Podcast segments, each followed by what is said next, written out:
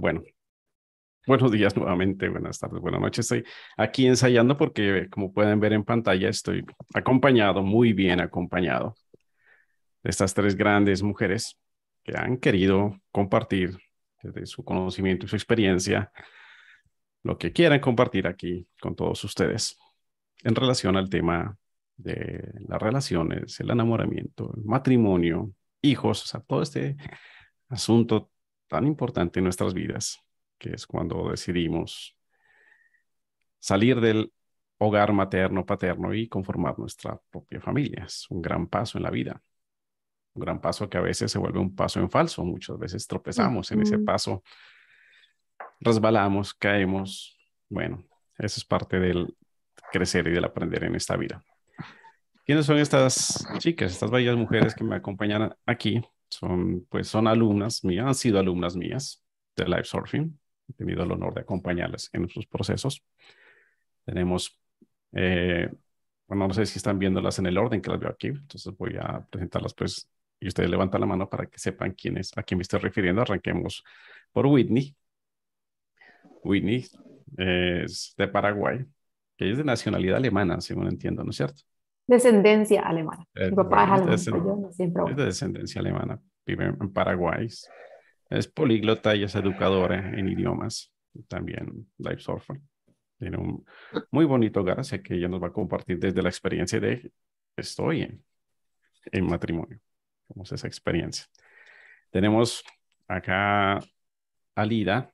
Lida, levanta la mano para que sepan quién es Lida. Quien sigue mi canal, de pronto lo han visto en algunos videos que ya me ha acompañado, en algunos testimonios. Lida también se entrenó como life surfer el año pasado y este año se certificó como Wisdom Coach. Lida, además de ser una gran mujer, guerrera toda su vida, es abogada de familia, o sea que tiene mucha experiencia en el tema precisamente de matrimonios, de divorcios. Acompaña a muchas personas en esos trasegares. O sea que desde ellos sé que nos puede aportar mucha de su experiencia. Y finalmente tenemos a Elizabeth. Elizabeth, educadora toda su vida también, colombiana, vive ahora en, California. Y pues ella sí, la experiencia de vida es bastante intensa también. O sea que ya con hijos grandes, ya que están, ya ellos son haciendo sus propias vidas. Entonces, también sé que nos va a aportar mucho en este aspecto de lo que significan relaciones, enamoramiento, matrimonio, hijos. El tema es amplio, así que vamos a enfocarlo a básicamente en lo que desde nuestra experiencia podamos servir, podamos compartir con las personas que nos están escuchando. El público que me sigue principalmente es joven, eh, bueno, no tan jóvenes, son milenias, podemos decir, gente de entre los 30 a los 40 y pico años. O sea, que están en esa etapa de la vida donde si, si no se han casado, están ya próximos. Y si están casados, pues ya estaban viviendo esa, esa aventura. Y muchos de ellos quizás ya pasaron por esa aventura y estarán empezando de pronto a decir, no, ni me, ni me vuelvo a meter en ese rollo. O quizás considerando, considerando repetir la aventura, a ver qué tal va. Entonces, bueno, vamos a comenzar, vamos a comenzar esta disertación, este debate.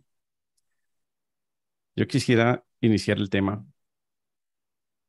preguntándoles desde su propia experiencia,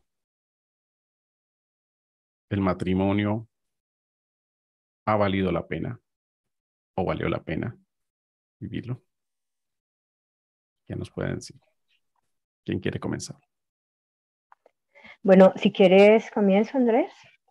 Vamos, Lida, comienza a compartir. Bueno, eh, la pregunta si valió la pena el matrimonio, personalmente estuve casada veintitantos años, ya no recuerdo, eh, pero tengo que decir que han sido como dos o tres divorcios, eh, perdón, dos o tres matrimonios, dos o tres separaciones.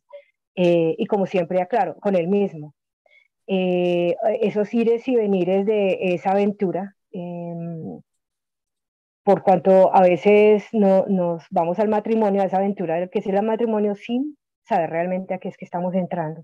Y creo que e, ese fue mi caso.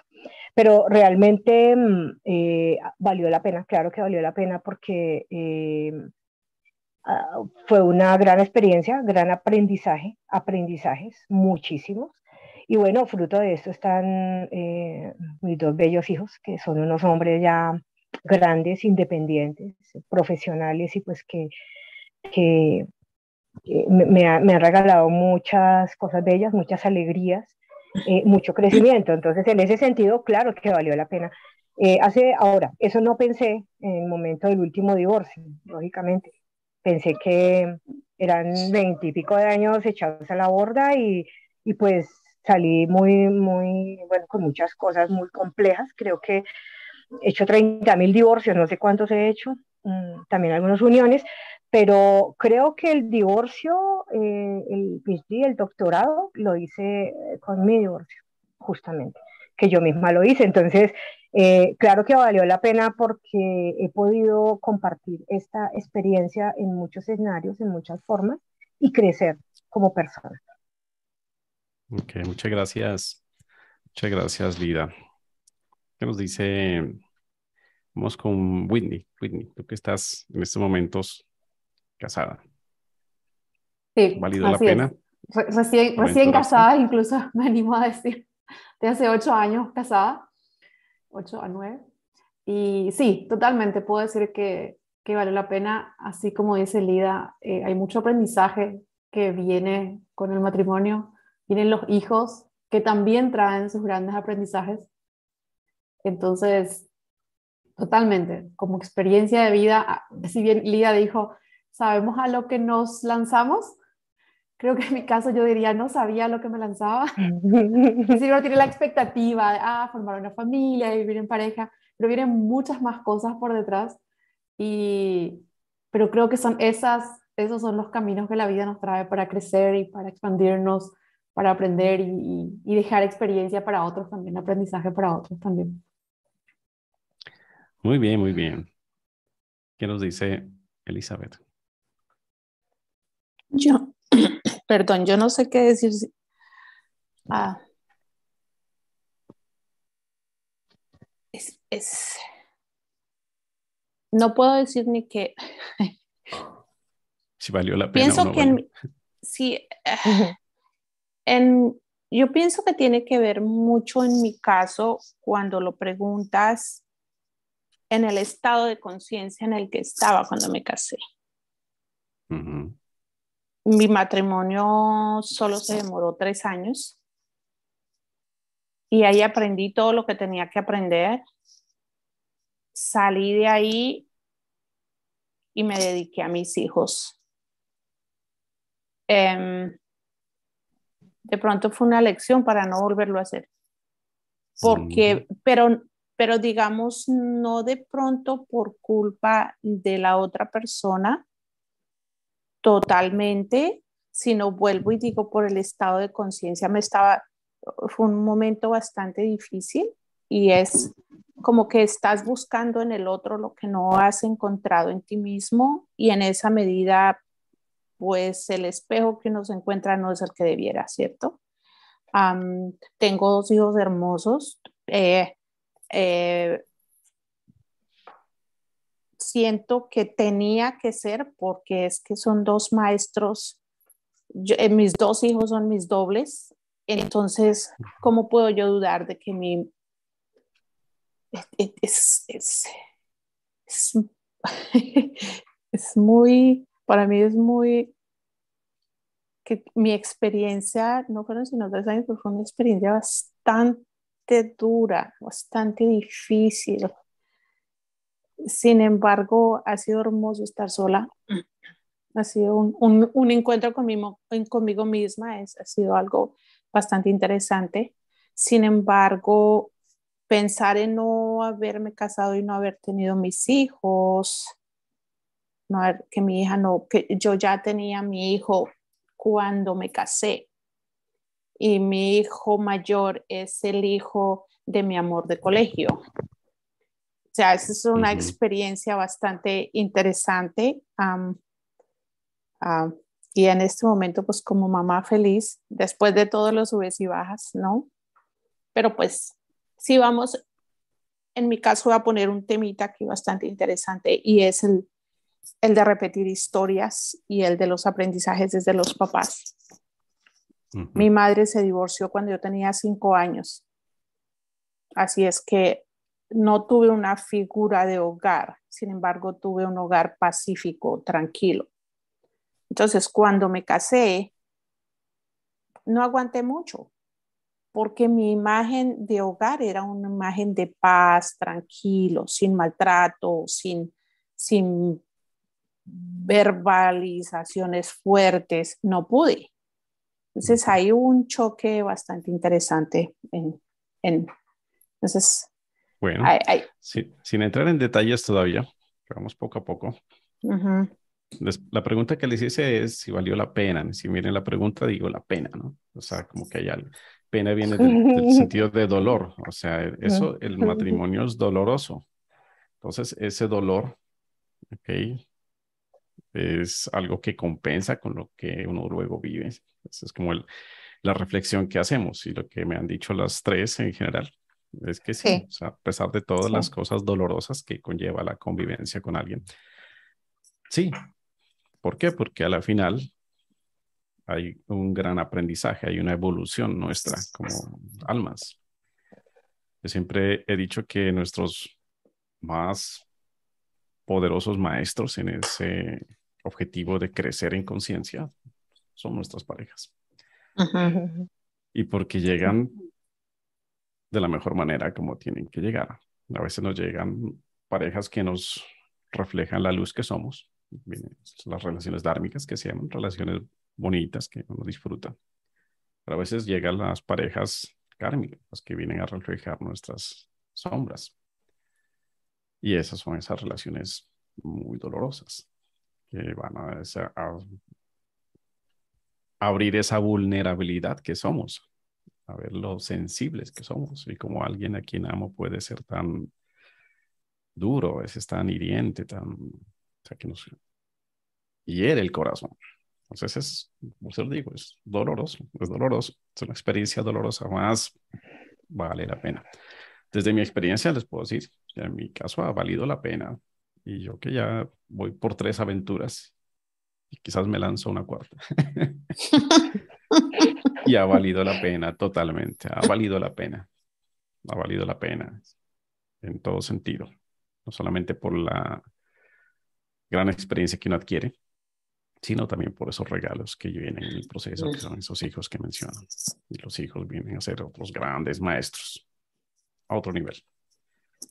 Entonces, muy bien, pensando en la gente que nos está escuchando, que nos está viendo. Por cierto, si tienen inquietudes, recuerden que en el chat nos pueden dejar para que al final de esta disertación, de esta reflexión, pues podamos aclarar.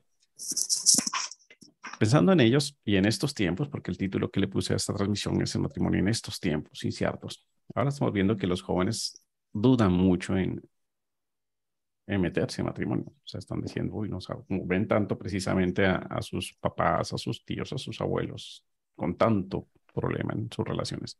Muchos optan por quedarse solteros, es decir, por no pensar en tener hijos. Eso es una tendencia que está, ha estado creciendo en los últimos años, al punto que el nivel de, de natalidad en países desarrollados ha ido decreciendo bastante y se está volviendo una amenaza inclusive a la, a la subsistencia de la especie.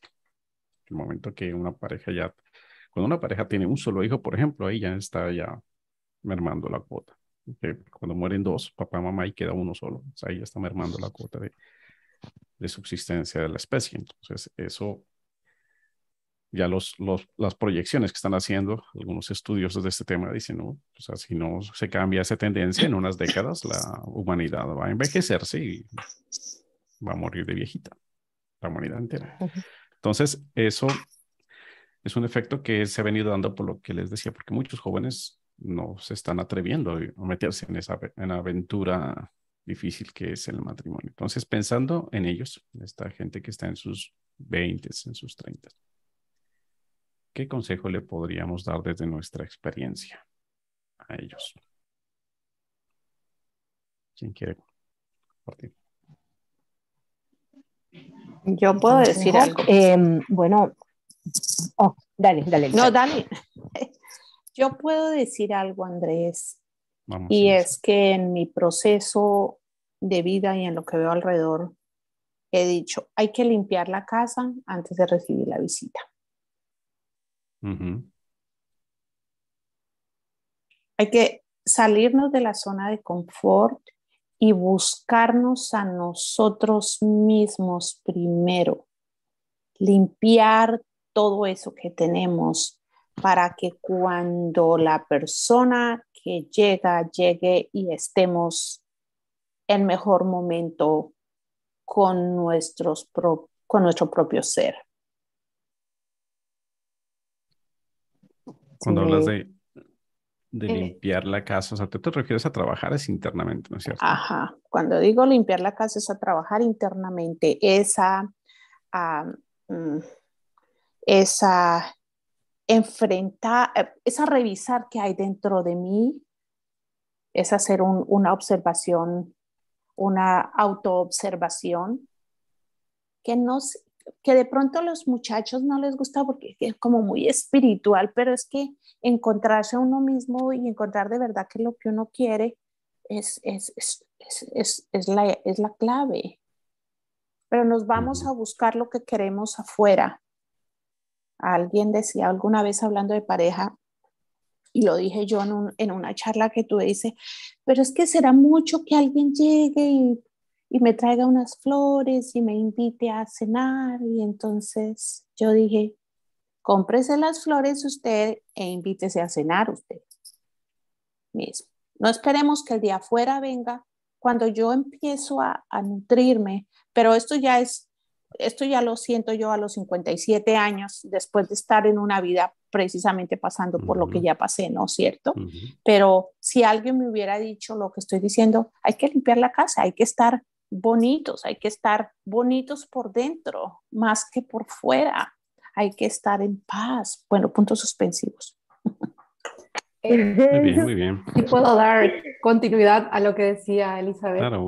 Es, es algo que también hace poco había escuchado, leído a algún lado, que lo ideal es eso, estar limpios, estar en paz con uno mismo para poder tener pareja y para tener hijos, porque les cargamos muchísimo. Si bien la pareja ya viene también formada, a los hijos nosotros le cargamos con un montón de nuestras propias cosas. Y, y sería lo ideal, yo veo también eso como lo ideal, pero a la vez creo que son ellos los que nos ayudan a limpiar. Eh, en mi experiencia fue, fue así realmente, o sea, si no hubiese sido por mi matrimonio y por mis hijos, no sé cómo hubiese yo estado, o cómo estaría yo ahora. Ellos, ellos fueron claves para llegar a donde yo estoy hoy en día. Wow. Entonces, eh, lo ideal sería eso. Y ya cometí muchos errores, obviamente, con mi pareja, con mis hijos, pero viendo hoy cómo yo estoy en comparación con antes y con la imagen que yo traía de, de familia y de matrimonio, porque así como Elizabeth con toda su experiencia, eh, yo, yo al contrario, yo venía así de una pareja, de una familia, papá y mamá, pero mucho conflicto. Entonces, eh, los primeros años de matrimonio yo buscaba ese conflicto con mi esposo, ¿verdad? Hasta que un día paré y dije, ¿por qué yo busco pelea con él? Estoy tan acostumbrada a las peleas que eso era mi normal. Entonces, a través del matrimonio para mí fue el crecimiento. Y qué, o sea, siguiendo un poquito entonces también con la pregunta que hizo Andrés de qué consejo, sí es una tendencia de no querer ir al matrimonio, sobre todo por el compromiso que conlleva. Uh -huh. Por un lado, la creencia de que el matrimonio es para toda la vida y que la muerte nos separe y esa presión que tenemos. Tan solo podemos liberarnos un poquito de esa presión y decir, bueno, ahora, en este momento, es para mí el matrimonio, acepto y me comprometo. Porque también estamos en una era en que todo es muy fácil. Es fácil decir, ah, no, no me gusta, me compro yo, las, me voy a cenar sola, no me importa si no te vas conmigo, me voy sola. Todo es más fácil. Entonces, eh, nos falta ese compromiso con una pareja, ¿verdad? Eh, y nos da miedo eh, asumir un, un, paso así tan grande como el matrimonio, ¿verdad? A la vez, yo creo que estamos en una época, yo agradezco de estar en la época en que estoy, en que también el, el, divorcio es una opción, porque imaginarse que antes tenían que sufrir tal vez calamidades y el divorcio era muy eh, terrible. Entonces hoy por lo menos está esa opción también. Pero esa facilidad nomás de decir, no, vamos a vivir nomás juntos y cualquier pelea, podemos irnos cada uno a su casa nuevamente y eh, no pasa nada. Entonces no necesito comprometerme a nada. O esa creencia en Japón dicen, ¿verdad? Eh, no se casen porque el divorcio es muy caro. Entonces ya uno se casa con esa expectativa de que tiene que divorciarse. Yo creo que el compromiso es ahí eh, también clave, ¿verdad? Muy bien.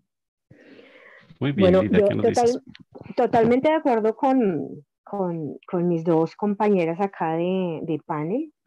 Eh, yo pienso que tenemos que conocernos, ir más al interior de nosotros. Eh, antes de embarcarnos en una relación. O sea, yo no digo que durar toda la vida conociendo, no, pero mínimamente mm, conocerme un poco. Eh, estamos viviendo en un mundo en que todo es hacia afuera, pero nada hacia adentro. Entonces, eh, el matrimonio es a veces como ese producto que va uno y compra empaquetado, muy lindo, una caja muy linda, em, con las instrucciones, unas indicaciones, eh, y uno lo compra y en el momento de armar el, el, producto que se veía tan bello en la caja o que lo promocionaban no es lo que yo esperaba. Y no hay devolución, hay divorcio, pero no hay esa devolución, mire, esto no funcionó, este tornillo no entró, esta. Entonces, pienso que ese tanto consumismo, ir hacia afuera, es una de las grandes dificultades eh, porque todo es hacia afuera, todo es afuera, todo es bonito, todo se logra, todo se puede, fácil y si no funcionó en una semana o semanas, y, la, y las personas, creo que todos a veces caemos en este tema de lindo del matrimonio, llamamos la ceremonia como tal, lo, lo bonito que es de pronto eh, juntarse y reunirse y hacer una gran boda. En mi caso lo digo porque también cumpliendo expectativas familiares y sociales, hay que mirar muy bien eso. Eh, cumpliendo la expectativa de papá que quería ver alguna de sus hijas, eh, yo, la elegida, eh, vestida de blanco y, y, estas cosas, hermoso, y la iglesia y la ceremonia y bueno, esas cosas. Y a lo único que me puse fue que fuera en una iglesia, pero firmé en una notaría, igual, o sea, la, la misma cosa, ¿sí? Pero vestido blanco y la ceremonia, la celebración. Entonces, ese producto, ah, cuando ya acabó esta parte y la luna de miel y lo bonito, llegó a la casino, yo, yo no sabía que iba. O sea, realmente, o sea, había visto eh, un matrimonio de mis padres eh, hasta el día que él falleció, hasta el día que partió, eh, que siempre estuvieron juntos, en medio de mucho conflicto, muchas cosas, y pues como decía Whitney, bien lo decía, repite unas historias, entonces uno lleva eso mismo afuera. Y, y acá cuando uno no se conoce, pienso que el problema grave es que siempre yo pensé en el tema de las luciérnagas, acá donde yo vivo hay muchas luciérnagas, eh, y entonces es como cuando yo veo la luz de ese animalito tan bello alumbrando en la noche y yo lo agarro y le, quito, quiero quitarle esa luz, quiero extraerle esa luz tan bella. En las relaciones pasa un poco eso. O sea, lo que me falta, eh, esa carencia, por eso que hay que conocerse esas carencias, quiero sacárselas al otro. Si le veo la, lo bonito al otro, entonces yo quiero ir y sacarle esa luz, quiero extraerle eso para mí y solo para mí. Y entonces en esto pues termina uno matando el, al otro, termina matando, se termina matando la relación, ¿sí? Algo que debió ser diferente desde un inicio. Si yo me conocía que tenía carencia de este tipo, que necesitaba esto, y lo andaba buscando en el otro, Andrés bien lo dijo al inicio, como espejos. Somos espejos, pero no logramos ver e, e, ese espejo y entonces nos aterramos cuando veamos lo, lo, lo, lo no tan bonito, la sombra en el otro. Y entonces culpamos y terminamos a aquí vienen las dificultades graves. Si yo seguramente hubiera conocido un poco antes de, de esto, pues, mm, a ver, me daría cuenta que estoy buscando algo o que tengo y no lo veo y lo estoy viendo en el espejo o que me falta y quiero arrancárselo y estirpárselo al otro, ¿sí? Esa luz, eso, es, esa forma de ser bonita, no sé si me, me hice entender. En mi caso pasaron todas esas cosas juntas y acá entonces lo simple es juzgar y culpar al otro. Es que tú, es que tú, es que tú no me comprendes, es que tú no me quieres, es que tú no, es que, es que tú. Pero cuando nos miramos hacia adentro, cuando nos revisamos y nos miramos, de pronto lo hacemos ya después de todos esos años de pelea y peloteras y, y hacemos este proceso de introspección, de revisión interna y nos damos cuenta que realmente no era el otro, era yo. Era yo que no me había mirado previamente y compré ese producto empaquetado por lo que parecía bonito, ¿sí? Pero que no, venden con esa idea de complementarnos, de la media naranja. Es un producto más, un producto más de los que uno tiene que comprar, tiene o tiene, en mi caso fue así, e, era toda familia de matrimonios de todos casados, entonces pues yo tenía que comprar ese producto, pero sin conciencia. Entonces mi consejo es conciencia. Así como ahora que ofrecen por ahí, compre con conciencia. Entonces sí, compre el matrimonio, es el matrimonio con conciencia total, mirándote, revisándote para que no intentes quitarle esa luz al otro, eh, porque aquí vas a terminar matando al otro y matando las relaciones y todo esto. Cásese con conciencia sería tu consejo entonces para los jóvenes. eh, sí, conoce, conócete un poco, eh, revísate por lo menos, haz esa introspección previa, ¿por qué razón me estoy casando? ¿O para qué me quiero casar? ¿Qué quiero suplir? El sentirme no tan sola, el tener con quién viajar, el, tener una buena relación sexual o, o, no sé, o tener a alguien para ir de compras, ir al supermercado los fines de semana a, a, divertirme o a comprar. O sea, ¿para qué? ¿Qué sentido tiene? Buscarle como el sentido y, hacerlo conscientemente. Ese sería mi, mi, consejo. Muy bien. Desde, desde, desde mi experiencia, yo podría decir que sí tiene que ver lo que han dicho las tres. O sea, sí es bueno uno irse conociendo antes de dar ese paso para no ir tan ingenuo o ignorante. Más también lo que decía Winnie es muy cierto. O sea, si no uno no se lanza a esas experiencias, no hubiera querido la conciencia que necesitaba. Por más que le digan, por más que demos consejos aquí, a nadie le va a llegar el consejo a nivel de conciencia, sino cuando ya lo está viviendo.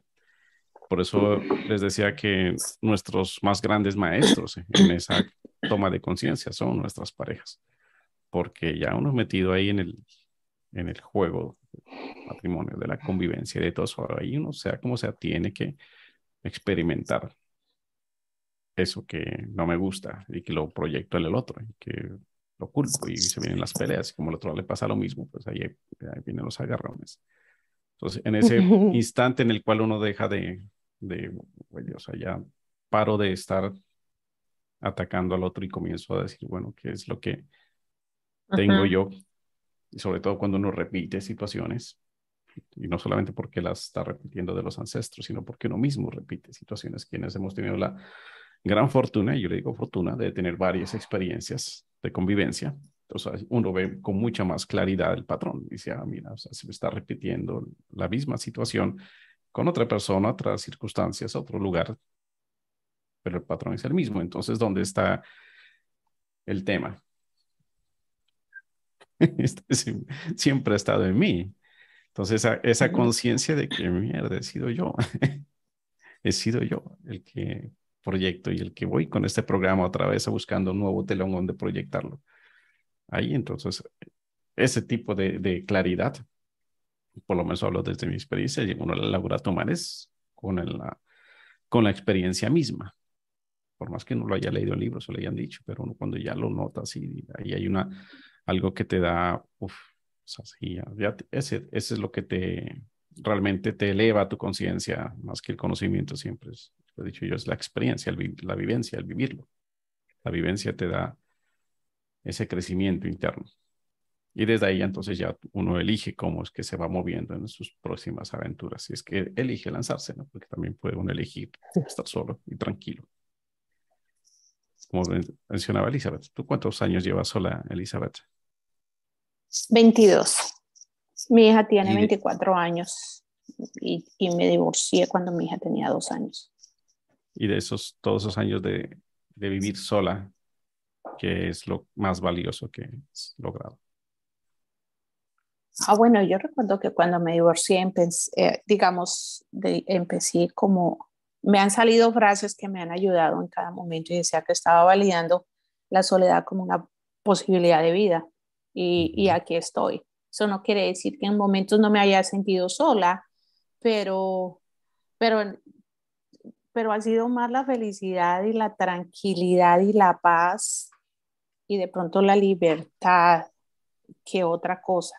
Yo aquí podría hablar que cuando pienso en una relación, yo no sé si quisiera salirme de mi zona de confort ahorita, que puede ser algo, ¿no? Y, de, y de, y de sacrificar mi zona de confort por, o sea, por más maripositas que me pinen amarillas de esas, así ya es, es, es un poquito, mm, pero ha sido, ha sido una experiencia bastante interesante porque fíjate que los oídos, todo el mundo, pero estás joven, me divorcié hace 20, bueno, estás joven, pues bla, bla, bla, y, y, cositas así, ¿no?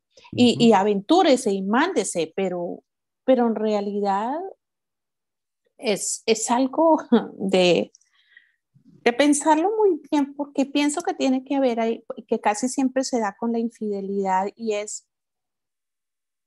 la persona, como que uno hiciese, y eso no lo hice, una, un perfil de la persona con la que te, de, ese que sería tu esposo o tu esposa.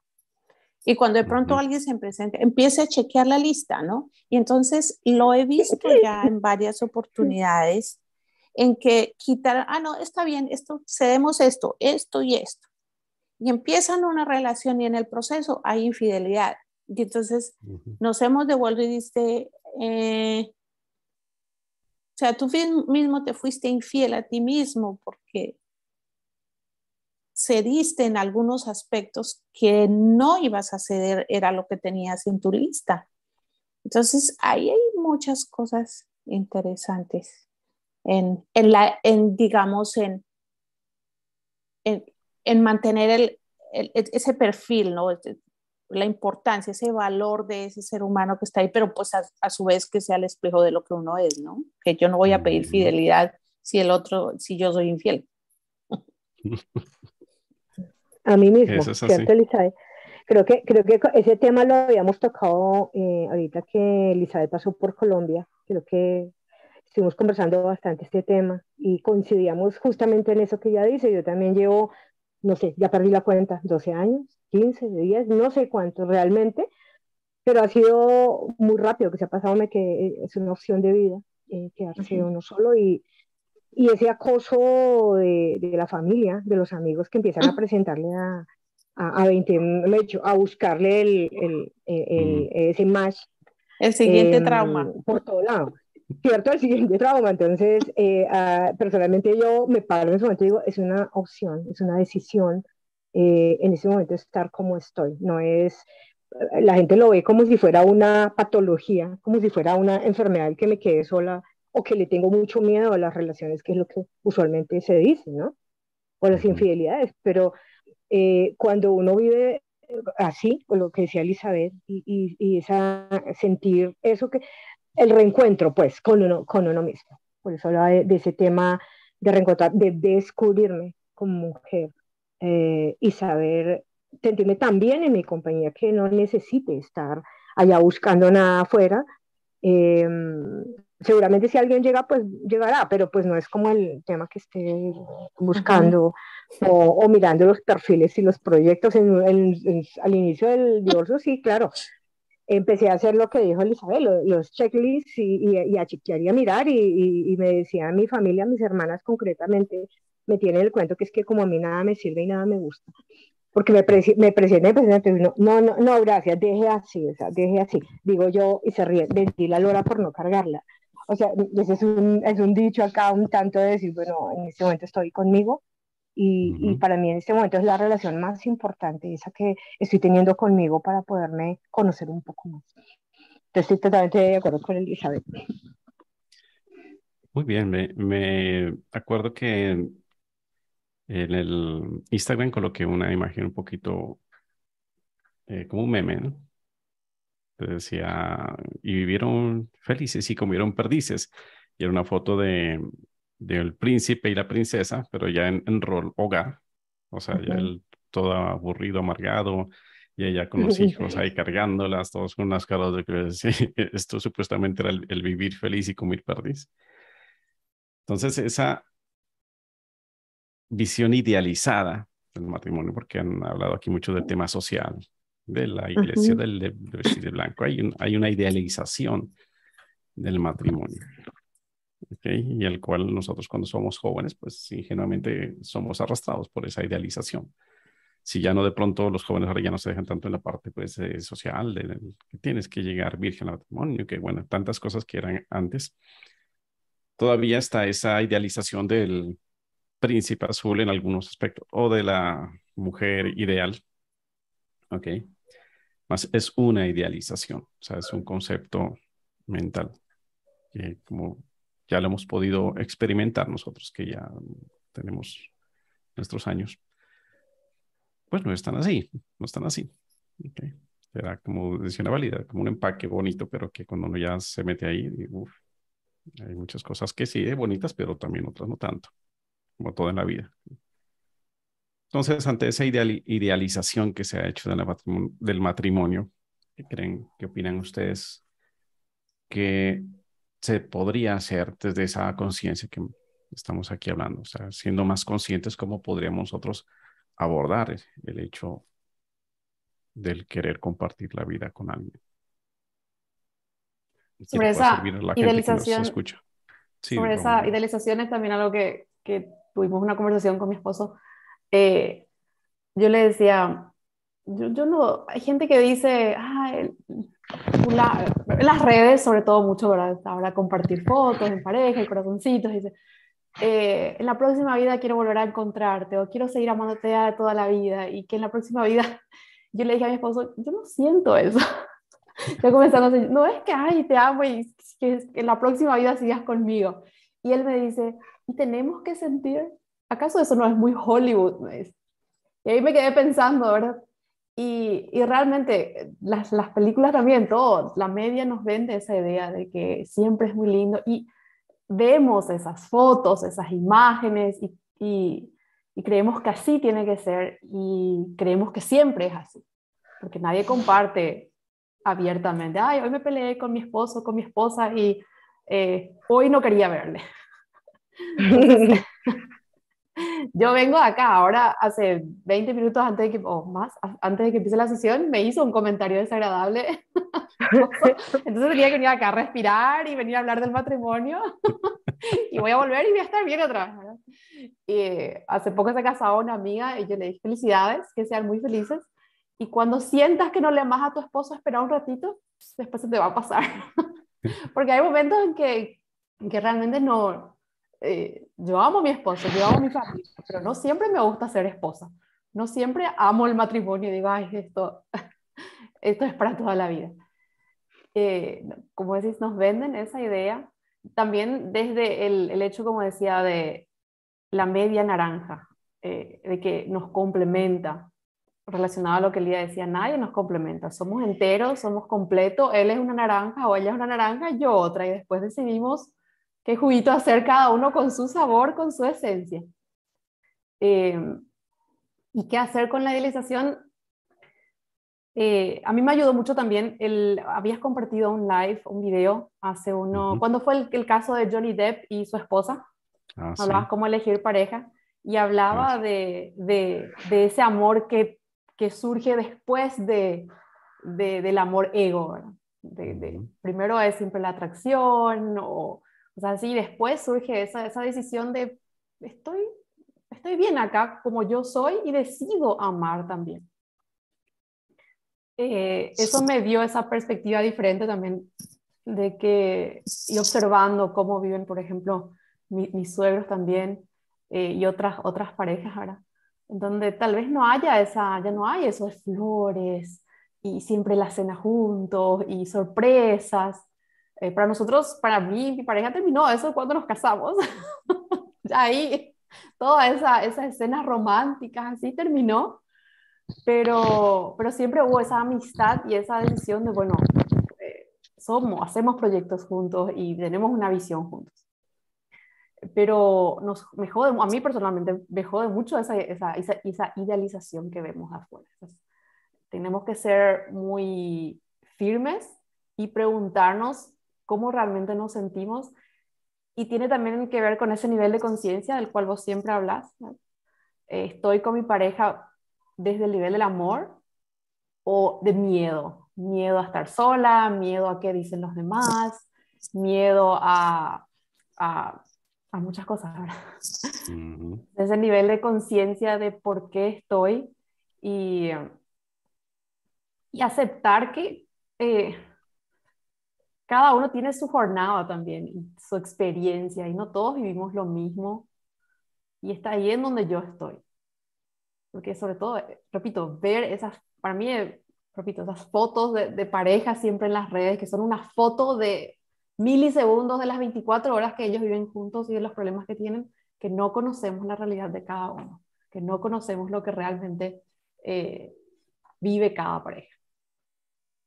Eso es así. Dice un dicho, muros vemos, inbox no sabemos. y, hablando un poquito de mi experiencia, les puedo decir que en efecto lo que yo experimenté en mis tres relaciones fue esa, esa transformación que mencionaba Whitney, esa transformación de, de la relación que nace desde una atracción o de un interés, así sea un interés romántico, a una relación que se daba ya desde un aspecto más como, como somos equipo, mejor dicho, en esto que nos metimos, o sea, a los dos nos conviene que nos vaya bien, entonces hagámosle a un hombro, pues ya con temas hijos, con temas de dinero, con temas convivencia, con todo lo que es ya el, día a día. Y esa, esa relación como de mate, mate, como el compañero, pues estamos como socios de esta empresa hogar que hemos montado. Eso siento que es más eh, real que esa atracción por la cual uno a veces comenzó la relación. Es más real, se sostiene aún en el tiempo. Por lo menos con las dos personas que son madres de mis hijos. Con ellas yo tengo una muy buena relación, porque la atracción y todo eso que nos unió en su momento como pareja se desvaneció, pero quedó una relación de ese, de ese sentimiento bonito que uno siente a veces como por un amigo, por un familiar, como que, o sea, estamos ahí para apoyarnos, o sea, yo siento mucho cariño y es recíproco, o sea, estamos ahí para, lo que sea, ya no hay esa atracción, no hay esa cosa de pareja, pero quedó eso, este sentimiento de compañerismo, podemos llamarlo así.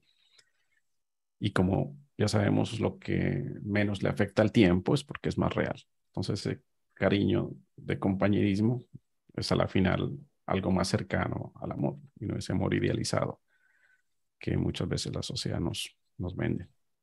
Entonces les puedo compartir de mi experiencia. No sé si quieren aportar algo más de eso antes de ir a las preguntas, porque veo que nos están escribiendo bastante. Yo, yo, sí.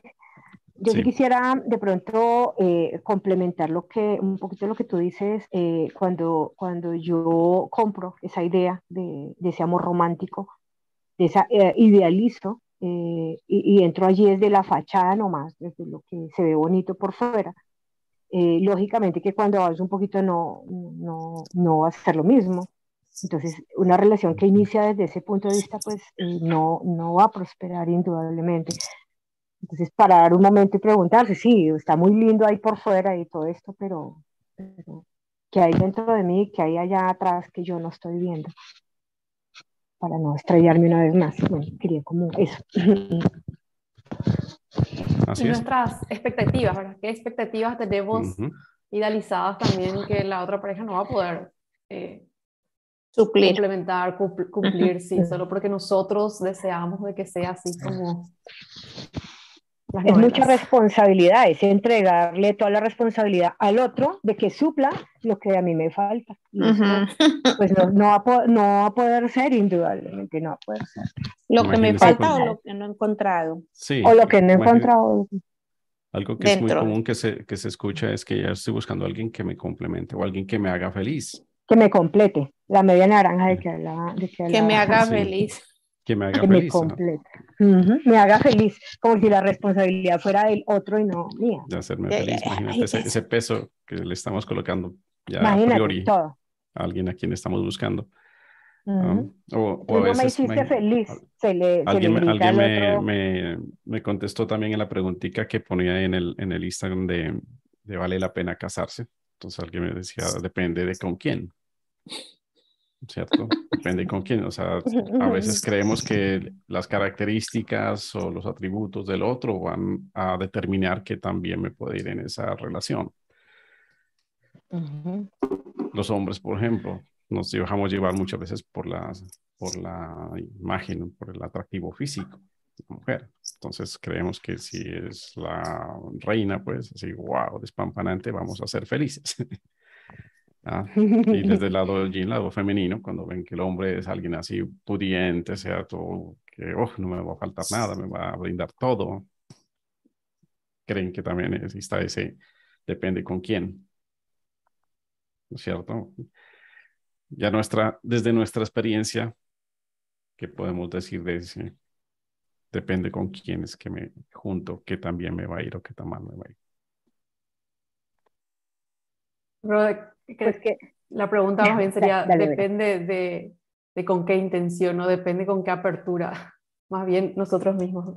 Vale la pena casarse y depende de cómo vos veas eso. Porque también habías preguntado qué consejo dar a quienes eh, estén antes del matrimonio, pero para los que ya están y están en el juego ahí, en la pelea, en el ring, Sí, tener esa apertura de decir, bueno, ahora estoy acá y ahora entiendo que me vendieron esta idea de que me complementen, no es así, que puedo aprender. Y de ahí, otra vez, dentro ya del, del juego, ver cómo, cómo cambiar la situación, o cómo, qué aprender al final.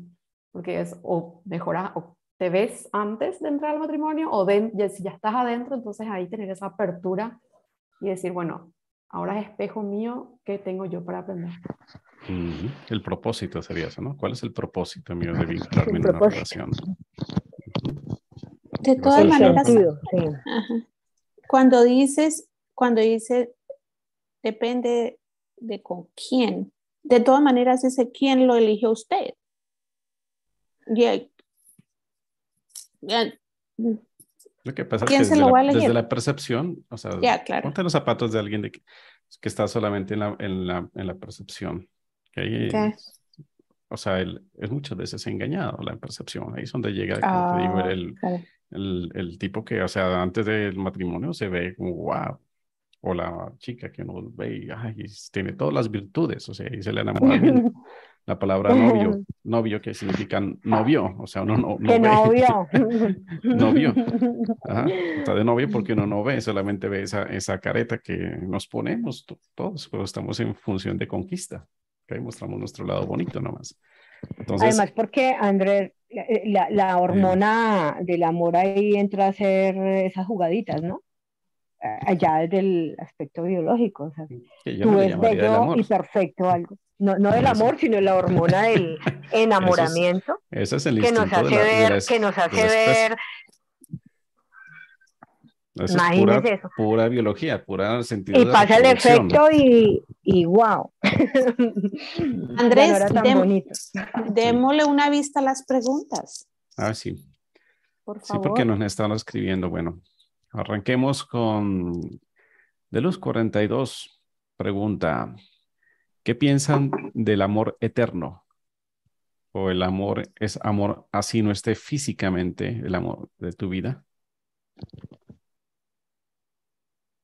Yo, yo quisiera, Andrés, si, si me permites, mm, eh, yo, yo pensaba eh, antiguamente en mi, mi vida anterior que el amor era eterno y que y entré con ese con esa venda en los ojos de pensar que el amor eterno hacia la pareja era eterno y que hasta que la muerte nos separara como como lo decía la, la iglesia. Y en el camino en todo este camino que he trasegado he entendido que, que es que ni siquiera entendimos qué era el amor. Eh, pienso que ahí radica el, el, el problema principal es eso que, que es para ti el amor le, le respondería a ella.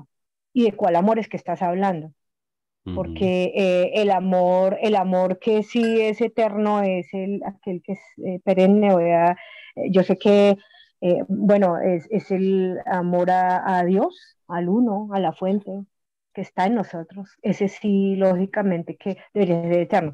Lo demás eh, es, depende desde el punto de vista que lo estoy viendo y que es para ti el amor.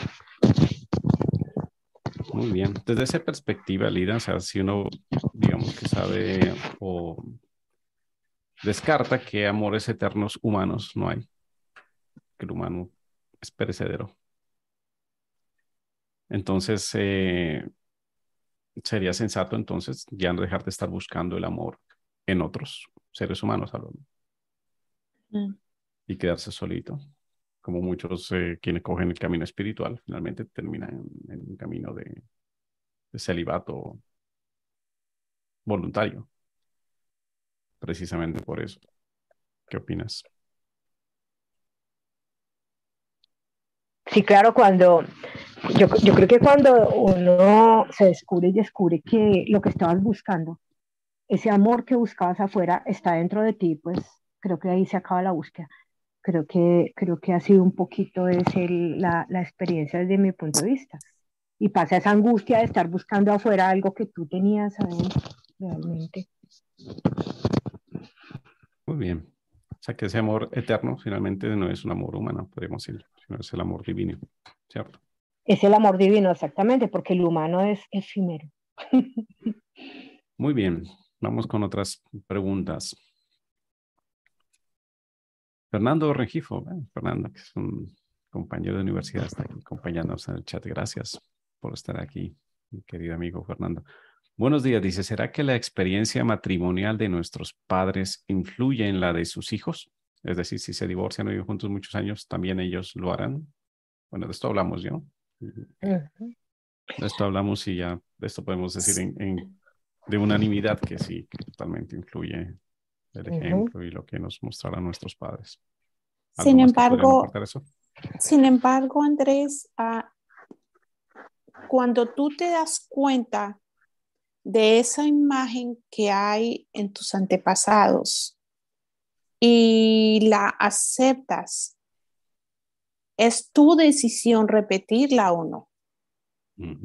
Ya, es, ahí hay algo que, que sí, eh, yo tengo experiencia en, en, en, no puedo tocar el tema exactamente aquí, que es, pero sí puedo ver lo que cuando tú dices, eso que está allá, no lo quiero repetir, yo me quiero enfocar y lo cambias, porque entonces es que, o no, como como eso fue lo que me enseñaron, eso fue lo que desde, desde que mis sobrinos y mis hijos eran pequeños, eso sí les dije, ten cuidado como tratas a la niña, porque por más que sean niños, es como la forma que su, eh, que su novio, ella va a buscar que su novio la trate, y si tú la tratas mal, la niña es un hombrecito, ¿no? Entonces, desde pequeños empecé yo con eso, e igual ella la niña, igual eh, eh, es tu hermanito o los primitos, vamos a tratarnos porque, pues como papás es otra cosa, pero si empezamos desde abajo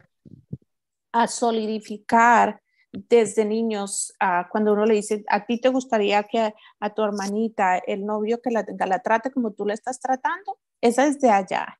Entonces, yo siento que particularmente pude cambiar esa imagen en casa desde que eran pequeños, que es una decisión personal. Quiero repetir la historia y si no la quiero repetir, pues pues saber qué es lo que tengo que hacer, digamos. Porque a mí me parece, no podemos seguir en la, en la ruedita del, del hámster que seguimos repitiendo historias.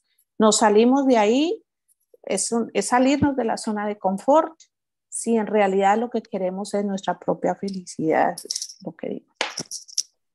Ahí la pregunta que, que, hizo Fernando, yo diría... Elizabeth, pero, pero si, si uno no es consciente Disculpa que estaba hablando Whitney de, sobre lo que había dicho Fernando. Ahorita sigues. O sea que pregunta si, si influye, yo también creo que sí, definitivamente influye, pero eso no quiere decir que la, la, segunda, a la segunda respuesta sea afirmativa. Si los padres se divorcian, los hijos también lo harán. O sea que ahí, entonces lo que dice también Elizabeth, que influye, pero eh, eso influye de que se repita o de que se corte. Exactamente, no es determinante y no, eh, no, no dejar eso como que ya está determinado de que sí o sí va a pasar lo mismo, al contrario, puede ser esa experiencia que, que incite a cambiar, a cortar, como dice Elizabeth. Y ahí es lo importante de la conciencia, porque lo que hace que sea determinante no es que uno se dé cuenta de que está viviendo un patrón, un transgeneracional, un programa que viene de los ancestros. Entonces, cuando uno ya lo observa, dice, ah, mira, o sea, ese comportamiento, esas actitudes mías eran así como automáticas, pero que estaban inconscientes. Como misma Whitney dijo, al comienzo le peleaba bastante el esposo y se dijo, bueno, era porque era algo que venía en, en la crianza, en lo que vi de mis padres, pero elijo entonces ahora ya no hacerlo. Entonces esa voluntad de cambiar ya empieza a marcar una nueva ruta, una nueva historia. Y bueno, bueno, se dan unas dinámicas, es que el subconsciente es muy amplio. Entonces una a veces ya coge una ruta y dice, ya estoy yendo ya por una nueva historia y aparecen otras fuerzas que dice, wow, ya, por más que yo elegí este camino, estoy repitiendo algo. Eso por lo menos a mí me pasó en mi última relación. Yo en esa relación prácticamente entré conscientemente a sanar un, un transgeneracional. O sea, ahí entré, ya había yo adquirido cierta conciencia y cuando entré a esa relación fue a sabiendas de que era un transgeneracional. Y aún así, o sea, quería ir hasta el final porque ya en, en plan hogar o sea, dije, listo, hasta las últimas. Hasta las you últimas. want it, you got it. Compromiso, compromiso férreo. Por ejemplo, en, en, mi, en mi familia le tenían, en la parte masculina, temor al compromiso, del matrimonio. O sea, no había tenido ejemplo en eso. Y cuando yo, yo con mi última pareja me caso, me decido casarme. Y eso fue, ¡ah! Pucha, todos los, clanes alborotados. O sea, es como que, ¿cómo que vas a hacer esa locura? O sea, así, como que, no, no, no, no. Más yo era consciente de que era un programa transgeneracional. Entonces yo, yo pues sí, así me deshereden, me caso, así me digan que después todos, como ocurrió después, decían, te lo dijimos, te lo dijimos, pero no, pero yo sabía en mi, en mi proceso que tenía que hacerlo, que tenía que romper con esos programas. Entonces, es cuando uno lo hace consciente, no quiere decir que ya el camino sea fácil. Al contrario, a veces se pone bien pedregoso el camino. Uno ya con la conciencia está empezando a romper programas, o sea, a pelear con esas fuerzas que están en el subconsciente. Eso uno termina muy fortalecido y con mucha experiencia. Así que sigue valiendo la pena, a pesar de todo, meterse en esas aventuras. Ok, sigamos con más preguntas. Daisy, a quien conocen, porque también fue parte del grupo de Wisdom Coaching, nos pregunta, ¿la decisión de la juventud de no formar una familia es por la experiencia vivida por sus padres? Me vuelvo otra vez, toma el tema de padres. ¿Cómo se podría cambiar el nuevo concepto a la juventud, teniendo en cuenta nuestras experiencias de vida?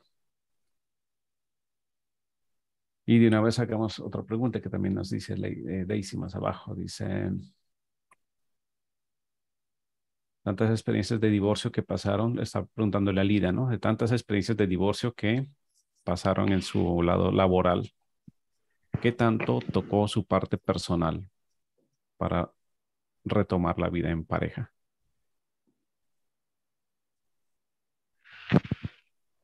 Eh, bueno, mm, pues, pues se, dice en el ideal que el tema profesional no tendría por qué afectar en, el tema personal. Eh, no obstante, en mi caso, em, he visto tantas y tantas, digamos, situaciones por las cuales las personas se divorcian, que yo lo que trataba cuando aún estaba en alguno de los matrimonios que tuve era de evitar que esas situaciones se presentaran en el mío. Eh, o sea, cuando tú ves afuera y que me decía, ah, bueno, ok, voy a evitar incurrir en esto, digamos, desde el ideal para, para no incurrir en, en lo mismo. Pero un día pasó que, que pues, como decía al inicio, el, el, el, doctorado, el máximo doctorado que hice fue el divorcio mío, que dolió mucho, eh, porque me di cuenta que estaban juntas todas y cada una de las experiencias que yo había atendido como, como abogada especialista.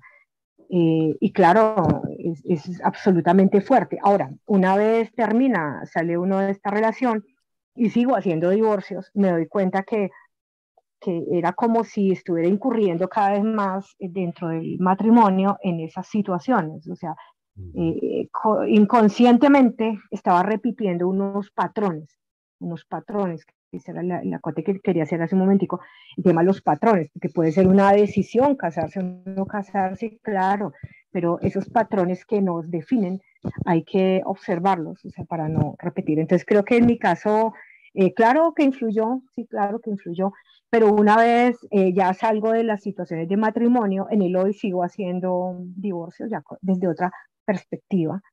Eh, yo lo llamo divorcios conscientes, así como las relaciones deben ser conscientes, el, el divorcio debe ser consciente, justamente para no seguir repitiendo esta, estas historias. Y después de ser eh, Wisdom Coach, eh, que hoy lo soy, lógicamente le doy un giro al tema profesional y en el hoy abordo desde otra perspectiva eh, mi labor, digamos, profesional. ¿sí? No sé si respondí la, la pregunta. Sí, creo que está bien. El, pensando un poquito en las personas que están dentro de un matrimonio, como mencionaba también Whitney hace un momento. Eh, ¿Qué le podríamos decir a estas parejas que a veces están eh, sostenidas, por ejemplo, por los hijos? Porque he visto muchas parejas que cuando los hijos ya crecen y se van, quedan casi que sin razón de seguir juntas. ¿Qué podrían hacer esas parejas para realmente no caer en eso, que cuando ya los hijos ya no están ahí, como que se queda sin propósito la relación. Y no caer en, esos divorcios. De acuerdo. Eh, eh, ¿puedo, puedo responder así brevemente, eh, porque es que ese tema a mí pues me, me dolió mucho y claro, me, me, y ahora me toca cuando tú lo dices, porque escucho ese término, todo el tiempo escucho eso, es que estamos juntos por los hijos, ¿sí? Es que y, cuando observo, yo estuve mucho tiempo en una relación que ya no era, eh, digamos, que ya no, que ya no era por los hijos, porque pensaba que, y, y, lo que estaba pasando es que estaba haciéndole más daño a los hijos eh, eh, con ese concepto de quedarme en una relación que ya no era satisfactoria, porque los hijos absorben como esponjas absolutamente todo, lenguaje verbal, no verbal, todos. Entonces, que eh, cuando hay discusiones y eso y se quedan eh, por, por, el tema de los hijos, están haciendo un, un, gran mal, un gran daño a sus hijos. Y no se imaginan en las consecuencias tan profundas que tiene eso allá de fondo. Entonces, si realmente no se aman, no se quieren, ya no comparten estos temas, es mejor ser claros y, explicar, pues entender que los papás siguen siendo los papás, una cosa es la pareja, otra cosa es los papás, y pienso que en una relación es necesario tener muy claro el tema de pareja y el tema de, de ser padre o madre. Son roles que aunque coexisten, pero son independientes, es lo que te entiendo, ¿no es cierto? Y eso es algo que Sí, así es. Y que se toca ser responsable, muy responsable, muy consciente en estos temas que uno cuando tiene hijos ya adquiere un rol padre o madre y es hasta que, ahí sí es hasta que la muerte no separe pues, al hijo del padre, ¿cierto? Pero mira Andrés, que en ese tema que tocas de, de, de, las personas que sostienen el hogar hasta que los hijos, esa fue una duda que yo tuve. Y hubo alguien a mi alrededor que, porque yo dije, tal vez sigo aguantando y cuando los niños estén más grandes, me divorcio. Por fortuna fue una psicoorientadora del colegio donde yo trabajaba y ella me dijo, es mejor si tienes la intención de divorciarte cuando tus niños están pequeños. Si tus niños van a estar aún adolescentes o aún en sus veintes, va a ser un trauma espantoso. Entonces yo tomé, lo tomé porque es que siempre hay como, como esa duda de que mantener, así no sea bueno el hogar, pero mantener el hogar. Y, y, alguien también me contaba que cuando la mamá se divorció, los muchachos le dijeron, ¿por qué? Y ella estaba sosteniendo el hogar. Entonces, es, es más ver hacia adentro, porque si eso que dices, ya los hijos se fueron y no siente nada, revísenlo, porque es que tal vez nunca hubo nada. Y fueron los hijos los, los que los mantuvieron a los dos, porque como dice Whitney, que la veo bastante con, con, las expresiones, ¿cierto? Esas creencias. Yo me acuerdo que yo viviendo una infelicidad en mi hogar y aún salía con mi esposo y alguien decía, no, es que la mujer es la que hace el hogar. Y yo decía, ¿y qué más hago? ¿Qué más me falta hacer, no? Es que la mujer... Más presión otra vez, más responsabilidad otra, vez, ¿no? Y entonces dije, no, yo tengo un dicho que digo como las gallinas, todos ponen, porque es que es, que es como que solamente en, los hombros de uno. Entonces, frente a eso, fíjate que lo que dice a Lida es muy cierto. Es más el daño que se le hace a los hijos sosteniendo una relación del tipo que sea, violenta, promiscua, la que sea, porque los muchachos están viendo la promiscuidad y las niñas entonces van a crecer con el mismo o con lo que sea dentro de la relación. Yo pienso que, pero más la pregunta es lo que dice Andrés, pues si no, pues, o revísenlo, reconstruyan nuevamente la pareja. a ver, en fin. Pero... Excelentes aportes. Bueno, sigamos con preguntas. Bueno, este chat ha estado bien nutrido. Fernando nos pregunta, ¿por qué creen que los hombres somos más renuentes al matrimonio?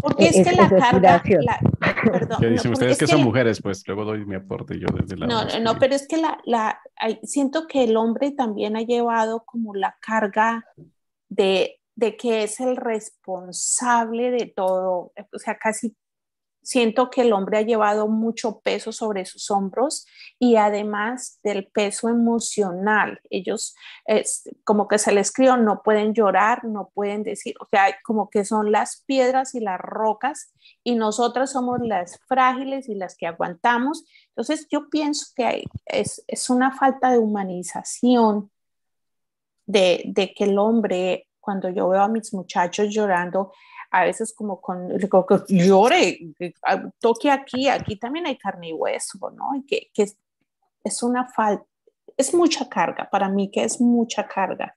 Pero cuando los dos decimos como las gallinas, vuelvo a decir, como las gallinas todos ponen, es, es, es un 50 y 50, pues hay un, un equilibrio. No sé, también con la intención, con la intención ¿Con qué intención se casan? en, mi sentido, por el tema de contener, porque se, nos vendió que el hombre tenía que contener eh, y ser como esa, esa parte, eh, como la cabeza, pues, y, que a uno le digan, va a entrar en esta relación, pero usted va a, va a contener de alguna forma es, esto, y, y, la mujer con toda emoción a flor de piel y todo este montón de cosas que, que, nos han vendido, porque otra vez vuelve y juega, ¿qué es lo que hemos visto? ¿Qué es lo que nos han vendido? Pues a ver, cualquiera se asusta lógicamente y le da miedo ir a, a una relación.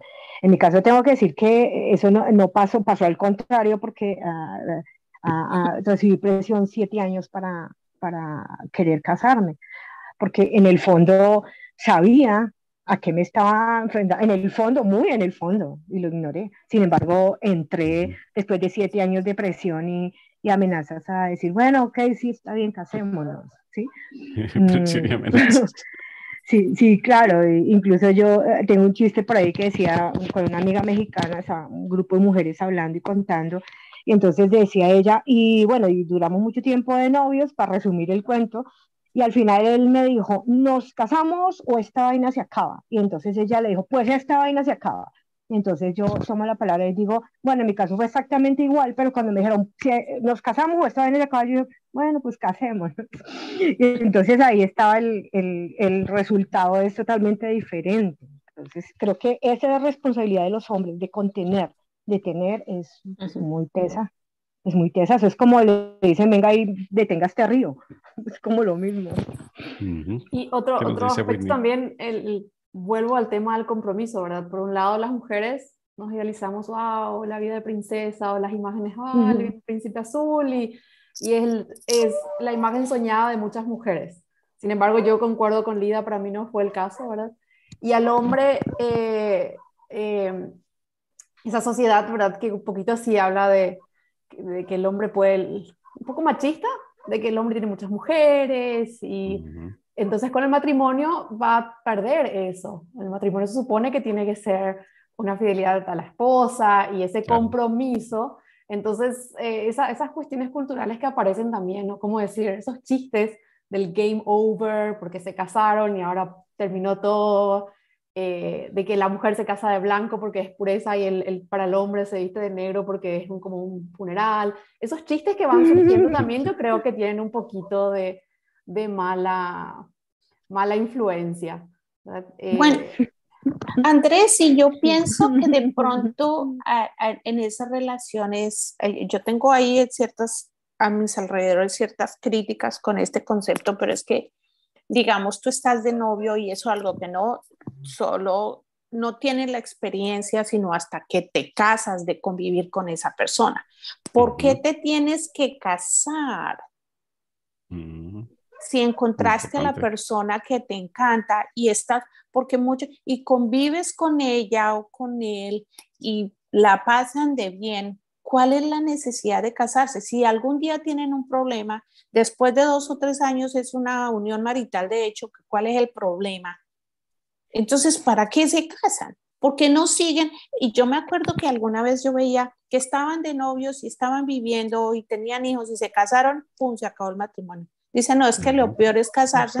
Entonces, es, como, es, como, es, es como, un, como un yugo para la sociedad que no se necesita si tu relación, si tú eres honesto con tu pareja, Dios lo está viendo. Es que nos pusieron el tema del, de la bendición y allá toda esa cosa, ¿no? Pero, pero yo tenía esa, esa misma postura, sin embargo, la vida me enseñó que había algo a nivel subconsciente en el acto del matrimonio, que era importante sobre todo para el rol masculino, porque el hombre le huye al, compromiso por su biología, porque somos hiper, hiper um, eh, hipergamos por naturaleza. O sea, el hombre desde su biología pues, busca fecundar a la mayor cantidad de hembras que pueda, porque es la, mayor, la mejor forma como la especie se puede extender. ¿okay? Más ya la sociedad acá en Occidente, que países donde no. Inclusive en, Occidente, en la, zona de, de, Utah, por ejemplo, los mormones, hay una, hay una gran comunidad mormona que sigue siendo polígamos. Y ahorita ustedes saben que también hay poligamia. Pero en el resto del mundo, ¿no? O sea, el hombre pierde, como decía Whitney, esa, esa oportunidad de tener muchas mujeres. Cuando se casa, es como que ahora sí con una, de tantas, con una. y vaya peor que si todavía no, no sé si esa una va a ser eh, suficiente, digamos, para yo estar tranquilo. Porque uno, como se dice popularmente, comiendo frijoles todos los días, uno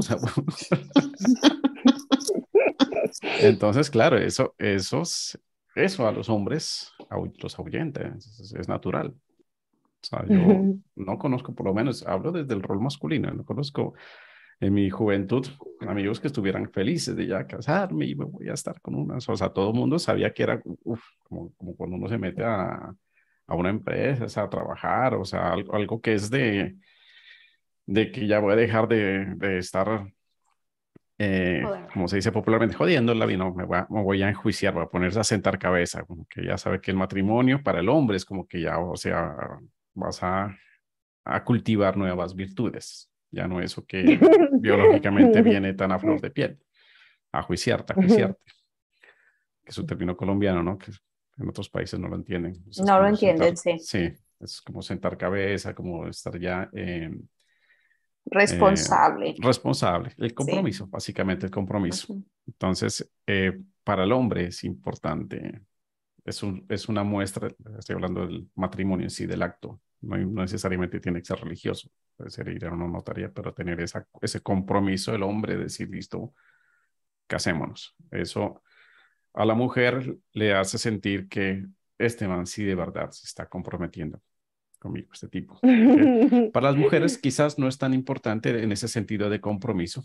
Por eso ahí sí estoy alineado contigo. O sea, si todos estamos fluyendo bien, pues qué necesidad de casarnos. Pues ya estás viviendo conmigo, ya han pasado más. Si tenemos hijos, mejor dicho, qué mejor sello, qué mejor anillo de bodas que los hijos. Ya estamos unidos, puede ser el, sentir desde el lado femenino. Pero para el hombre, el acto cultural, social de decir, bueno, me comprometo contigo, aquí lo firmo, por todas las implicaciones legales, económicas que eso implica también, es una muestra de que de verdad sí quiere hacer esa, esa, que tiene esa disposición de, bueno, voy a cultivar ya unas nuevas virtudes, valores en mi ser, y ya no estar como biológicamente tengo el impulso de estar con uno y con otro. Lo cual no implica que eso a veces se cumpla, ¿no? Que, así dice Colombia el, dicho de que esposa y moza, vida sabrosa. o sea, que aunque no sea socialmente aceptado, muchos hombres siguen siendo polígamos. Y hay mujeres que hasta lo aceptan, dice, ah, que tenga sus aventurillas por allá, pero no importa, yo soy aquí la, la esposa. El rol esposa marca mucho la diferencia entre las mujeres. Yo soy la esposa, no importa que tenga otras. Entonces, ese es el mundo de los egos humanos, así funciona. Por estamos aquí en, este mundo. Ojalá en un paraíso, sistema celestial ya no se diera todo eso, pero aquí en el mundo de los roles humanos pesa todavía mucho nuestra herencia biológica. Entonces, el, los sistemas sociales se han creado inclusive para darle un poco de orden a eso, a ese ímpetu. Ahora, hablando precisamente de todas estas nuevas tendencias sociales, culturales, ahora que está ya tan en boga la, la libre determinación, la ideología de género, todo eso que ya hay matrimonios del mismo sexo. Entonces ahí hay que ver cómo eso impacta en el tema matrimonio.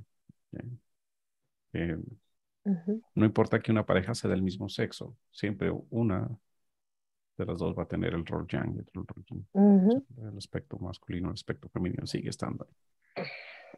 Entonces, para considerar todo esto que estamos hablando, muy bien, sigamos con otras preguntas. Ah, ok. ¿Por dónde íbamos? Que han seguido escribiendo. Bueno, Dice Daisy, me gusta la experiencia de matrimonio, frescura y generosidad hacia el hogar de Whitney. Ah, bueno, eso es un reconocimiento que le dan a Whitney.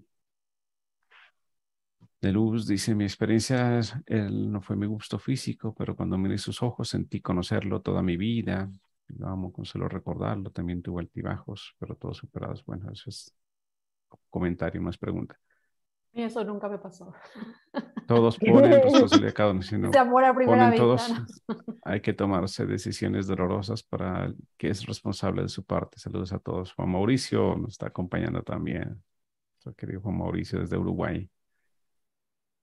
Cierto lo tuyo, Elizabeth. Hay personas que no tienen necesidad de casarse para ser responsables conscientes, pero elige vivir de ahí en adelante. Está bien. Ah, mira, en mi caso mis hijos son un anillo de compromiso, felizmente, como dije. Ya con... Sí, cada uno tiene su propia experiencia.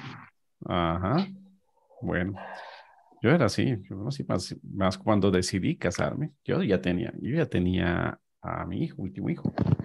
yo convivía con mi última pareja, ya teníamos a nuestro hijo. ¿sabe? Como decimos, ya listo, estoy ya, un hijo ya marca una relación ya distinta. Sin embargo, Luego elegí casarme y cuando tomé esa decisión ahí se alborotaron todos estos programas transgeneracionales de mi familia. O sea que si había algo, dije, uh, mira, a nivel subconsciente si hay algo en el tema matrimonio. Pero yo tengo, ahí, discúlpame, pero en cuanto a los transgeneracionales, es, o sea, eso que hiciste, o sea, ¿cómo se rompe un transgeneracional? Siempre haciéndolo o, o, saliéndose de ahí y, y y diciendo esa no es mi responsabilidad. Y hay mucho que hablar en los transgeneracionales.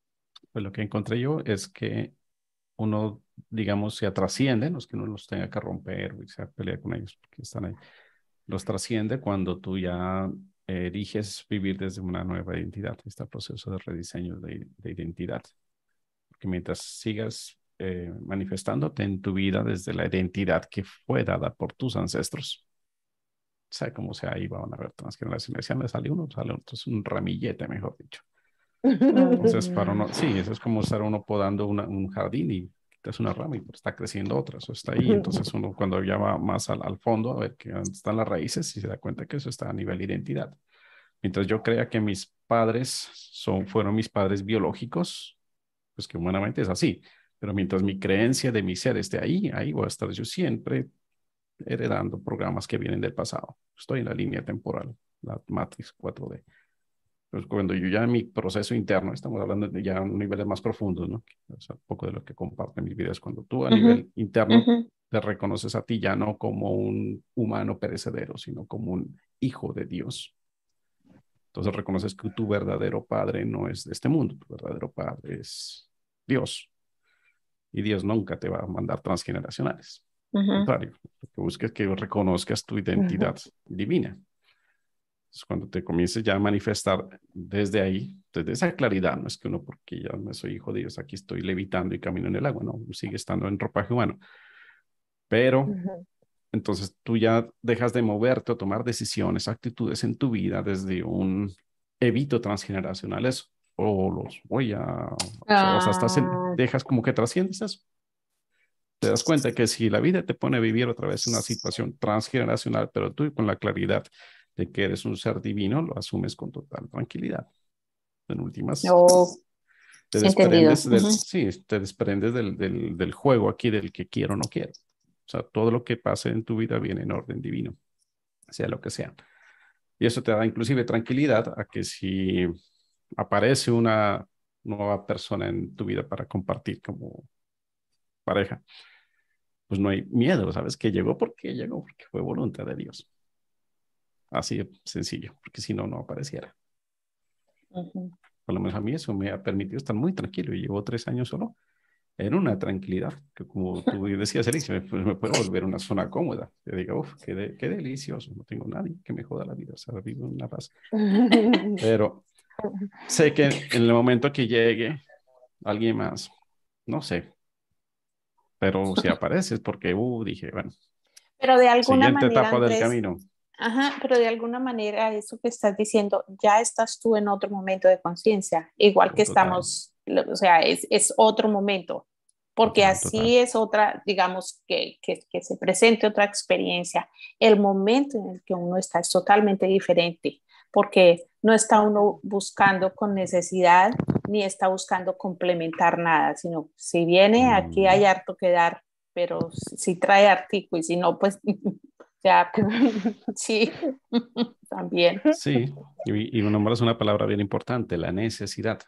O sea, cuando uno aprende a ya no necesitar, o sea, ni compañía, ni necesidad afectiva, ni necesidad sexual, ni necesidad económica, ni necesidad, o sea, no necesito nada de nadie.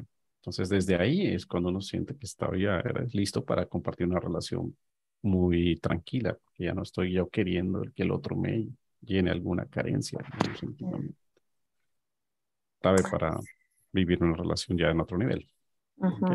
Y desde la conciencia de que uno sabe que si uno comparte vida con alguien es porque hay un propósito de crecimiento mutuo. En conciencia. Nada más. Ya no tiene que ver temas con de hogar, de familia, de hijos. O sea, todo eso es que un rol humano.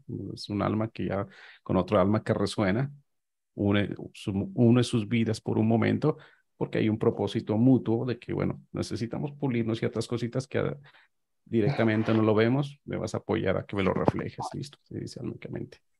Listo, dice el otro, bueno, voy a volverme un demonio un ratito para vos, listo, hagámosle. o, mejor, o mejor nos quedamos en nuestra zona de confort y de ahí así. Sí, pues. También como almas somos eternos, o sea que puedes tener muchas vidas para estar ahí. está muy buena. En un ropaje nuevo, en un ropaje nuevo y como el, universo es juguetón, de pronto te manda en tu próxima vida un cuerpo bien atractivo, si me entiendes, que vas a tener tentaciones por montón. Es como dicen esto. no, esto no se escapa que tenga que ir a ver algún programita ahí. bueno, no he dicho nada, entonces. Ah. Bueno, pero fíjate que es muy interesante desde el punto en que nosotros ya lo vemos, desde ya haber pasado el live surfing y, y, de alguna manera, en este caso mío, estoy a punto de certificarme, algo que me ha cambiado completamente. Es, es, otro momento de vida, es, es, otra percepción y Whitney está con nosotros también en, en, en, en en estar más en comunicación con nosotros mismos, que son herramientas que tenemos para, para ese día a día y que sea este momento para que quienes te seguimos y te siguen aprecio profundamente el vuelco total que nos has dado en todas estas perspectivas y cómo aceptamos cada momento que hemos pasado y que estamos pasando desde otro momento, desde, desde, desde otra postura, ¿no? Desde estar, no salir de la casa, sino estar dentro. Sí, la autoconciencia, el saber ya, el no necesitar que tener que atraer parejas kármicas para crecer. Eso es algo de lo que uno aquí está aprendiendo. O si uno está ya en pareja, como el caso de Winnie, darle un, giro a la relación y de Hermoso también. Un, camino, un camino que pronto iba a llevarnos a un posible divorcio. Mira, o sea, la cogemos ya la relación más bien para crecer, para acompañarnos, darle ese valor y ese propósito espiritual. E, el rol que, que, este año también asumí, porque le digo, no, ¿qué, me casé contigo? A veces me pregunto. Y yo soy tu discípula, le digo. Entonces, para la sociedad yo soy la esposa, pero adentro de casa yo me, me hago llamar discípula suya. Ah, bien. Qué chévere. Y lo que decías, Andrés, eh, ya, ya, de estar como en otro tema que tocaba Elizabeth, estar como en otro estado de conciencia y esto lo que genera es mucha liviandad, mucho alivio eh, personalmente, a mí, este proceso que mm, movido de, de, de, ser wisdom coach fue bien movido y, y me, me, da una perspectiva diferente, pero una cosa interesante es que me da mucha, mucho alivio no tener que mm, estar buscando nada afuera, ni nadie que llene eh, nada, ¿sí? ni queriendo ser de una forma o de otra o ser aceptada, porque eso no, e, esto genera mucha liviandad, mucha paz, realmente. Lo que es un, es un estado adecuado para poder compartir relaciones sanas. Ajá, diferente. Esa paz interior. Eso es algo que uno ya, es algo que como cuando uno tiene un perfume, que uno simplemente lo emana, y uno a veces no se da ni cuenta. Pero emana, lo emana. Mira, algo muy bonito que eh, viví hace bueno, lo he estado viviendo en las últimas semanas, es que me ha escrito las hijas de mi antigua, de mi antigua pareja. Ajá. Y ya están grandecitas, ¿no? Y ya, uno ya va para 18 años, oh. adolescentes, mejor dicho. Ellas compartieron su niñez conmigo, pues. Y sienten un cariño tan bonito por mí. O sea, que me mandan fotos y, me dicen, ay, extraño esos momentos cuando íbamos de paseo, o sea, entonces, ese tipo de, de, expresiones, ese cariño tan desinteresado, me deja saber que, o sea, hubo un, amor que, o sea, sin proponerse uno ser afectuoso, desde en cuenta, ¿no? O sea, no, como muchas veces a veces la gente dice, no, le voy a hacer bien con las niñas de mi pareja para estar bien con ellas. O sea, nunca hubo una intención de eso, simplemente era como soy, como ustedes me conocen. Y eso impregnó el corazón de ellas. O sea, los niños, sobre todo, ellos reconocen cuando alguien va con una intención oculta o simplemente es. Y cuando uno aprende a, quitarse esas capas de lo que nos ponemos a veces que tapan lo que somos, que realmente somos en esencia todos seres amorosos, pues uno simplemente es lo que es y es amor. Y eso se, se emana, se impregna. Entonces los niños reciben mucho eso, reciben mucho, lo saben leer. Entonces sean propios o ajenos, como se dice, sea brindar ese amor de lo que somos a esos seres que están creciendo. Esos son los mejores regalos que podemos darle a un ser humano. Entonces, siempre tener eso presente. Porque vamos a hablar de los hijos, ¿no? Y se nos quedó ese tema como un poquito en el, en el tintero. Eh, creo que estamos ya sobre, sobre el, tiempo. Sí, estamos sobre el tiempo. El tema que Whitney puso ni lo tocamos. Mm, bueno. Oh, sí. Excusa para un próximo live, para un próximo directo y hablaremos entonces de ahí sí de, de tema hijos porque hay también bastante tela para cortar en ese punto. Bastante. Pues muy bien. Muchas gracias, queridas chicas, Elizabeth, Lida, Whitney. Gracias por haberse atrevido a compartir aquí escenario conmigo. No es fácil, no es fácil. A veces la mente nos pone a, decir, uy, qué pena que no sé qué, pero ya ven que no dolió.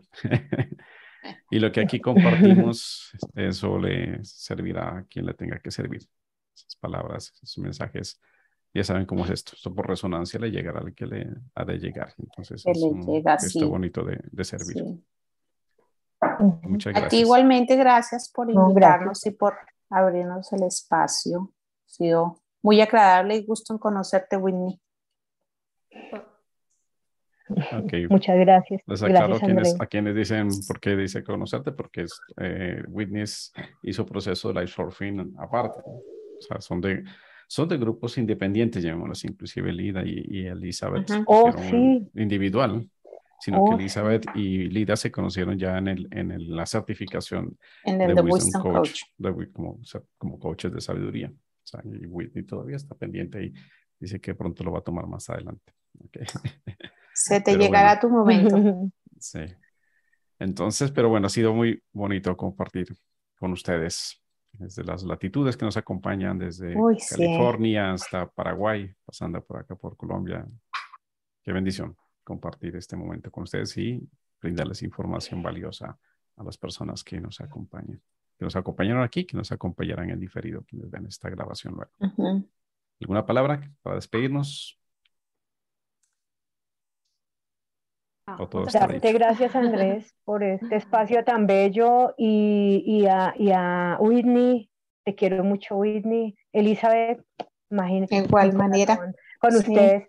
Andrés, muchas gracias. Esto es bellísimo, como todo lo que eh, te rodea. Eh, es muy lindo eh, esto, par- hacer partícipe de estos grupos, de haber conocido a Whitney, que bueno, somos amiguis. Igualmente con Elizabeth y, y bueno, con todos. Andrés, gracias de verdad por, por estos espacios tan, tan chéveres, tan bonitos. Bueno, y lo seguiremos teniendo, porque miren que se me ocurrió la idea de compartir estos lives con mis alumnos, con la gente, con la comunidad que estamos creando, pues buenísimo. Tenemos todos cosas muy valiosas para compartir, así que van a ser más. Gracias a Dios. Bienvenidos, bienvenidos los que lo estén dudando, que, que les llegue la, la inspiración y, no lo duden más. Esto, esto no tiene vuelta atrás, pero la no vuelta atrás no es nada malo, es, es, es solo luz, es solo ver las cosas desde otro punto e inclusive las personas que están alrededor tuyo lo van a ver. Yo tengo un, un, un juez muy fuerte a mi lado, muy fuerte, es alguien de mi familia, él es muy duro, eh, hasta se burla.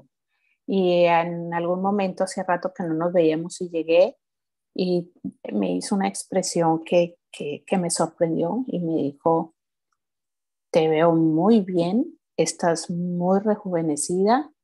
Y yo dije, oh, mi Dios, ¿quién lo está diciendo?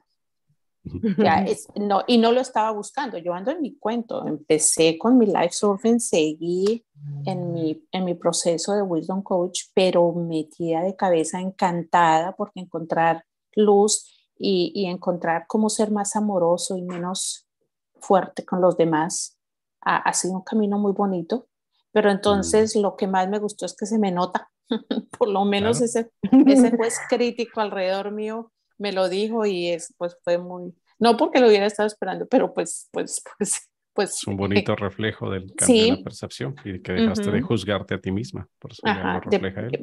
Eso, bueno, no lo había visto así, Andrés, gracias.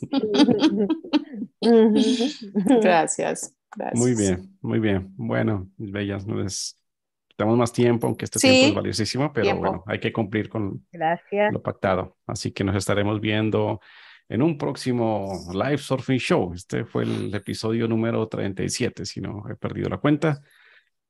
Un episodio compartido con estas queridas Live Surfers Wisdom Coach. O sea que qué bonito episodio. Que sigan siendo así. Un abrazo a todos. Muchas bendiciones. Nos Gracias. estaremos viendo en Gracias. otra oportunidad. Bye. bye.